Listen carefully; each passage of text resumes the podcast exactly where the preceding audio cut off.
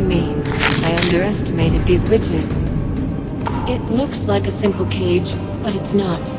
I tried to burn my way out. Somehow it's proof against fire.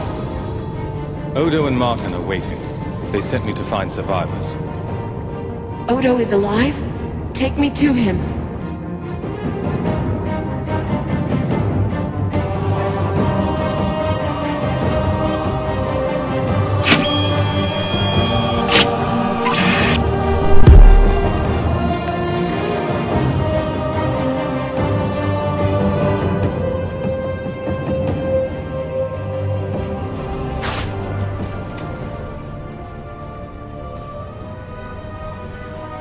It seems the Dark Sister smiles on us.